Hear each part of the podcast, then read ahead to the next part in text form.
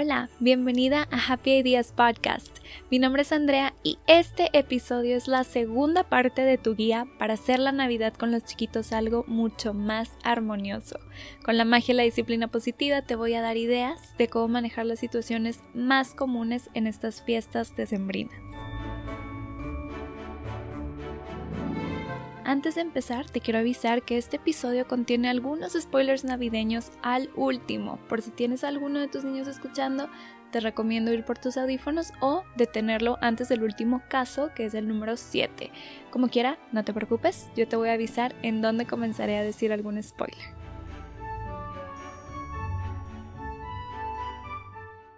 ¿Ahora sí listas? Muy bien. Te quiero platicar que para cuando salga este episodio al aire, estaré viviendo otro sueño hecho realidad, porque hoy es el primer festival navideño de mis chiquitos. Antes de ser mamá, claro que me imaginaba cómo sería esta etapa en la que los disfrazara y mi esposo y yo fuéramos a echarles porras y tomarles videos y tomarles fotos. Este día ha llegado. No lo puedo creer, estoy súper, súper emocionada. Y la verdad, ya me vale si no bailan.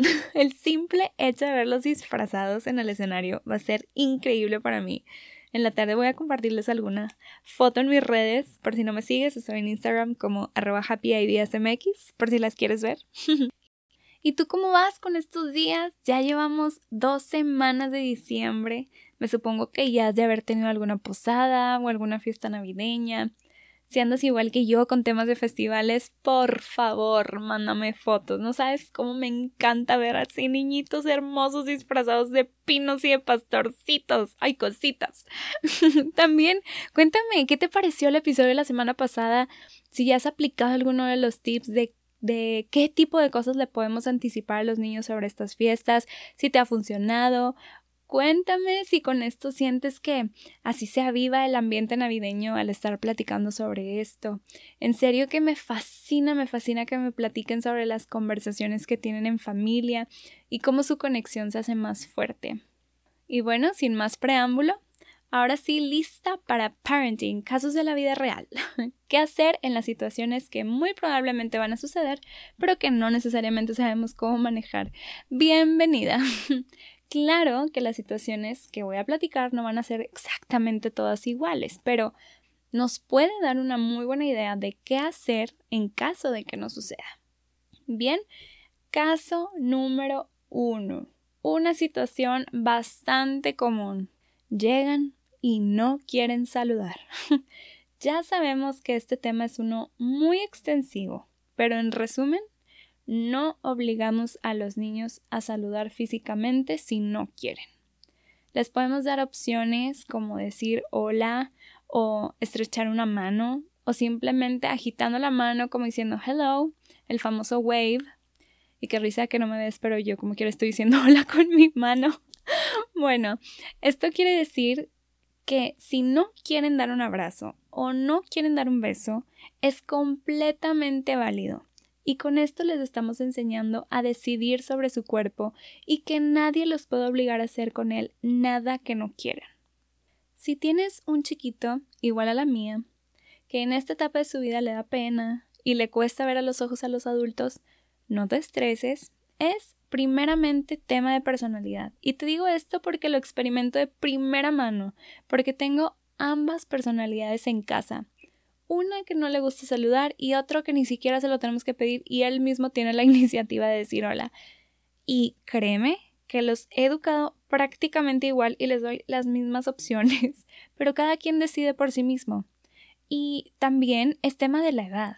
Con el tiempo, tu pequeñito o pequeñita va a ir entendiendo que un saludo es algo sencillo y es parte de vivir en sociedad. Por mientras, dale su espacio y también puedes tú saludar por él o por ella. Así que no te estreses, tu bebé no está siendo grosero ni lo está haciendo adrede.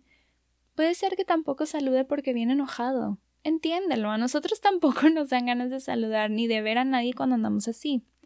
Y si es tema de personalidad, dale el espacio para ser quien es.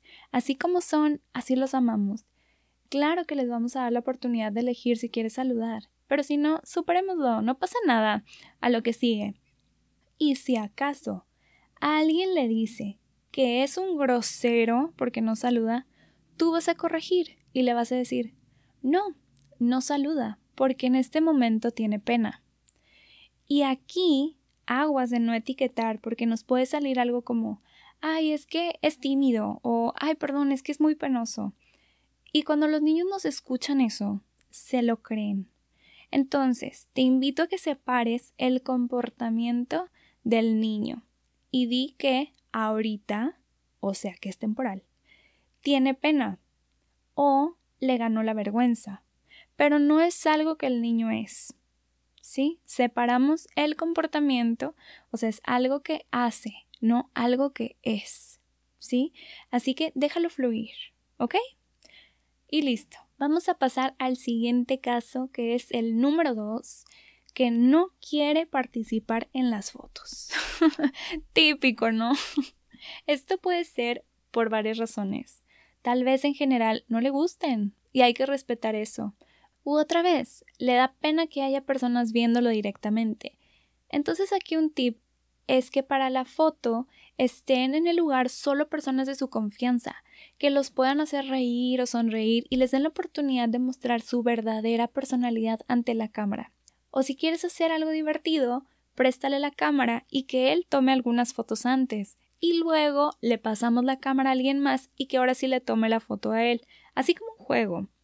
Y si ya de plano no quiere, es mejor que esperemos a otro momento en el que esté más feliz y luego puedes hacer una foto así más real o más cándida en la que, por ejemplo, te lleves a tu chiquito a bailar enfrente del pino o donde sea la decoración de la foto y que alguien te tome un video con la más alta definición que tenga la cámara y de ese video tú después puedes sacar las fotos o los screenshots de sus sonrisas reales. Y yo creo que de hecho estas son las fotos más bonitas que las que son posadas y están todos intentando que voltea la cámara así de mira, voltea, voltea y estamos todos preocupados de que es que por qué no voltea. No, mejor tú juega. Em, y pues inténtalo a ver cómo salen y me las mandas, porfa, de verdad me encanta ver fotos. Y otra cosa, si se van a tomar fotos familiares, así de que todos, tipo abuelos, tíos, primos, y no quiere voltear, déjalo, no pasa nada. Este también cuenta como recuerdo. En unos años le vas a decir, Mira, en esta foto ni quisiste voltear. y punto. Respira. Quiero que recuerdes que en los años de 1900 este sí era un estrés, porque la gente se tomaba solo una foto cada año si bien les iba. En estos tiempos sí se sentía presión para que todos salieran bien a la primera porque no había con que varias tomas o tener fácil acceso a los videos. Y aquí el objetivo de las fotos es que en el futuro podamos apreciar cómo se veían las caritas de los niños y de nosotros, o de capturar un momento en el que nos estábamos divirtiendo o simplemente estábamos existiendo y conviviendo. Y gracias a la época que nos tocó vivir hoy, podemos tener más de mil fotos y videos de un solo año. Así que si no quiero una foto, no pasa nada. Como quiera te van a gustar más las que les tomaste cuando no se daban cuenta, sin posar, simplemente siendo él o siendo ella. Y ahora con el caso número 3, que no quieren participar en las dinámicas. Tú también prepárate para que esto suceda. O sea, no organices algo creyendo que sí o sí los chiquitos van a querer hacer. Igual, tal vez les dé pena o, tienen, o no tienen ganas o tienen sueño o están muy felices jugando con sus primitos o con sus amiguitos y no quieren que les interrumpan su juego. Yo lo mejor que te puedo recomendar es que fluyas. Si sí quieren, qué padre. Y si no, también. Quiero que respires, que no te lo tomes personal y solo digas, ¿no quieres? Ok, no tienes que jugar. Y que tú te la sigas pasando súper padre. Que nada ni nadie se meta con tu paz, por favor. Yo solo me pongo a pensar en lo cómodo que se ha de sentir para mis niños en estos momentos en los que los dejo ser ellos y que respeto sus decisiones en aquellas situaciones que son opcionales. Porque obviamente, como ya platicamos en el episodio 2, los límites que tenga que poner para mantenerlos seguros y adaptados, los voy a poner. Claro que amablemente, pero no voy a ceder si algo se tiene que hacer, como lavarse los dientes después de comer o las manos antes de comer. Pero no los voy a obligar a jugar si no quieren se la van a pasar peor. Y lo que quiero es que los recuerdos que tengan de estos eventos sean lindos y sean armoniosos para que quieran seguir asistiendo y el próximo año no me vayan a hacer un berrinche que no quieren ir porque ya saben que van a tener que hacer cosas que ellos no quieren. El objetivo de estas fiestas es que todos nos las pasemos súper bien y que construyamos recuerdos súper lindos. ¿Ok? Así que tú tranquila. Ahora vamos con el caso número 4 y este es súper típico. Alguien llega y les dice que si no se portan bien, Santa no les va a traer regalos. En todas partes escuchamos sobre la lista de los niños buenos y que a los niños malos les traen carbón. Creo que esta es de las técnicas más manipulantes de comportamiento. Además, que qué miedo pensar que todo el tiempo hay alguien que te está viendo. O sea, imagínate sentir que vives con una cámara vigilándote cada cosa que haces. Yo sé que hay muchas personas muy bien intencionadas que solo usan esta técnica para solucionar rápidamente un problema, pero no se ponen a pensar en las consecuencias que esto trae después. Tan fácil, por ejemplo, con que los niños comienzan a tener miedo a equivocarse o comienzan a ocultar la verdad por miedo a que por algo que hicieron no les vayan a traer regalos en Navidad. Lo bueno es que poco a poco esta costumbre ha ido disminuyendo mucho por la cantidad de información a la que nosotras las nuevas mamás tenemos acceso. Pero ¿qué hacemos si escuchamos que alguien le dice eso a nuestros niños? Déjame te digo. Mira, de manera amable, depende qué tan de confianza sea la persona que lo dijo, lo que haríamos sería voltear con nuestro niño, o sea, dirigirnos a él, y le explicamos que no, que eso se decía antes, así como si fuera una leyenda, pero que no es cierto. Santa le trae regalos a todos los niños. Basta con esta frase si es algún extraño. Si acaso es alguien en la que confías mucho o es alguien que te pregunta por qué le dices esto, luego tú le puedes explicar lo que ya mencionamos, o sea que en nuestra familia no vamos a usar a Santa para provocar ningún tipo de miedo ni para amenazar. También le puedes explicar tus razones personales, o sea, puede ser algo así como como si somos honestos, no importa que haga mi hijo, nunca lo voy a dejar sin regalo. O sea, la verdad no tengo corazón para arruinarle esa ilusión. Así que si le digo eso, en realidad serían puras promesas vacías. Así, sin tanto show, conciso y al grano. No le tienes que dar más explicaciones. Aquí lo importante, ya sabes, que es nuestra burbuja con nuestros niños y no si quedamos bien con otras personas. ¿Ok? Nuestro siguiente caso es el número 5 y muy probablemente puede pasar que no les guste el regalo que recibieron y hagan una escena por lo mismo. Yo sé que es muy incómodo y es muy vergonzoso porque un berrinche por algo que no les gusta hace que parezca que estamos educando a niños chiflados o malagradecidos, ¿sí o no? Pero respira un momento. Esta situación yo creo que nos va a pasar a todos en algún momento de la vida.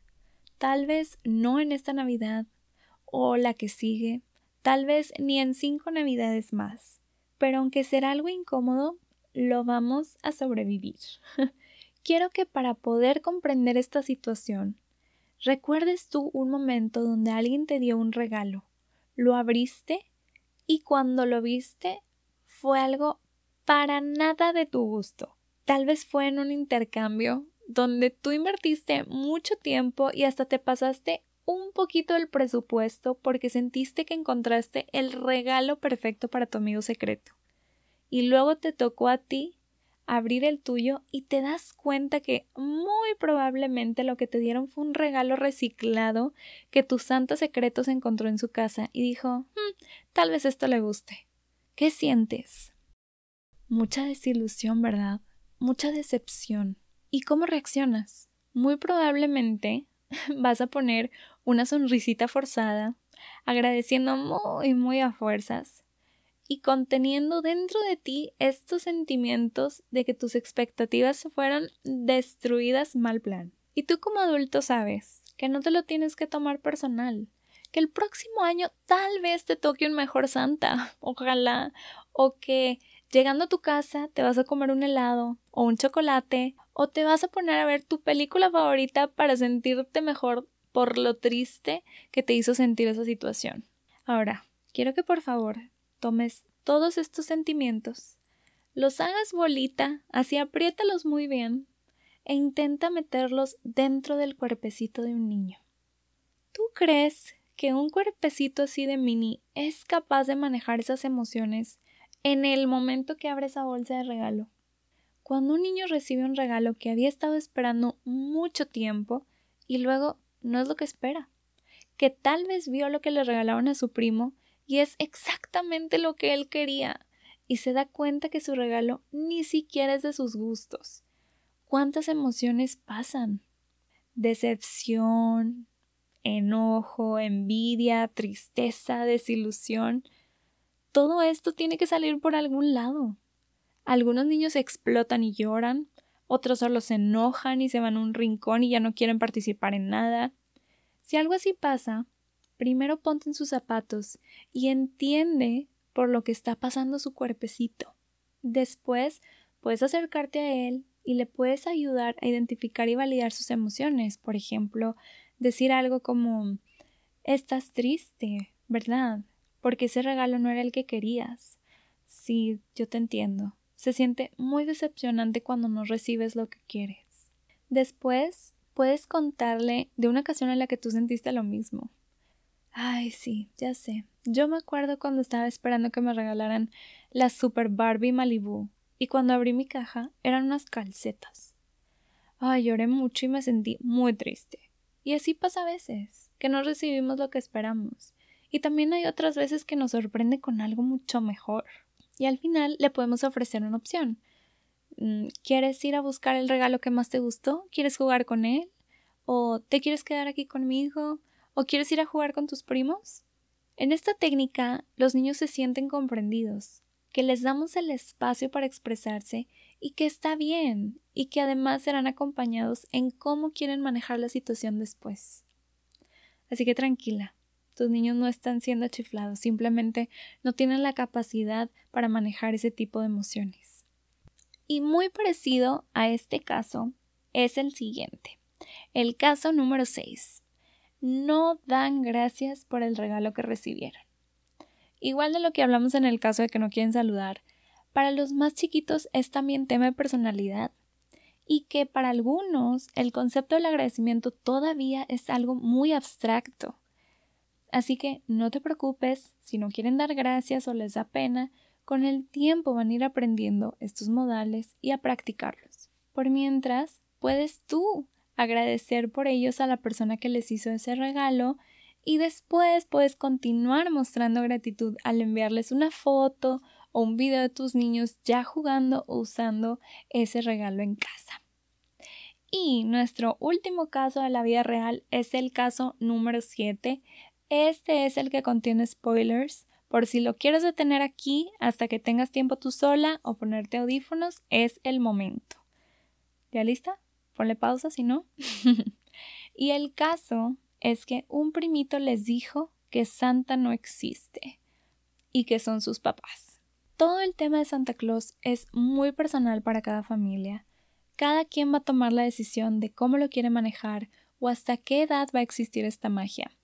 Así que en este caso, yo te voy a decir lo que yo personalmente haría. Muy probablemente tú lo hagas diferente, pero quizá puedas sacar alguna idea de aquí. Si en algún momento mi niña llega, por ejemplo, conmigo a decirme esto mientras estamos rodeados de gente, le diría que le cuento cuando estemos solas. Por lo mismo que cada niño vive la magia diferente de acuerdo a su familia. No quiero que los demás escuchen. Ya que estemos solo ella y yo, y te digo Alicia porque pues es la más cercana a que me pregunte esto. Alex todavía no sabe ni qué onda. Bueno, cuando estemos solas, le diría que sí, que Santa también somos nosotros. Le haría recordar que existen muchos niños que no tienen casa y muchas veces Santa batalla en encontrarlos. Entonces, nosotros le ayudamos para llevar estos regalos a estos niños que lo necesitan y que de hecho ella también puede ser una ayudante de Santa, porque lo que él quiere es que todos vivan una Navidad muy feliz y muy llena de amor. Le explicaría que Santa es en realidad la magia que se siente cuando estamos juntos, cuando nos estamos divirtiendo y cuando nos damos muchos abrazos en estas fiestas. Y hay ocasiones en las que en algunas familias se les olvida o no conocen esta magia de Santa. Entonces nosotros le ayudamos a él a que lo recuerden y que lo vivan. Santa también tiene mucho amor y le encanta dejar sorpresas en Navidad. Por eso nos gusta mucho esta época porque viene y nos visita y nos deja también ayudarle para que todos se la pasen súper bonito. Y esto es lo que yo le diría. Ni un sí ni un no, pero haciéndole ver que también lo mágico de Santa es un espíritu de amor, que es algo difícil de explicar y de ver, pero es muy fácil de sentir. Y me encantaría que me contaras cómo lo manejarías tú si quieres podemos hacer un post en Instagram donde todas compartamos nuestras ideas y quizá de ahí todas saquemos alguna muy padre. y con esto concluimos la segunda parte de tu super guía navideña. La próxima semana vamos a seguir con el tema de Navidad, pero ahora en lugar de enfocarlo en los niños, lo vamos a enfocar a nosotras mismas. ¿Cómo queremos vivir nosotras la Navidad? Suscríbete para que no te lo vayas a perder. Por favor, platícame qué te pareció este episodio, cuál fue el caso que más te gustó o el que sientes que más te va a servir. Estoy en Instagram como arroba happyideasmx o en mi correo andrea arroba happyideas.mx y ayúdame por favor a compartir este episodio si te gustó. Me encantaría que más familias estén preparadas para todos estos casos. También tengo una guía de las 5 herramientas más fáciles de aplicar disciplina positiva si no has descargado este PDF gratis, te dejo el link en la descripción. Espero que estés disfrutando mucho esta temporada, que goces con tus personas favoritas y nos vemos la próxima semana para seguir platicando. Que tengas un muy hermoso día.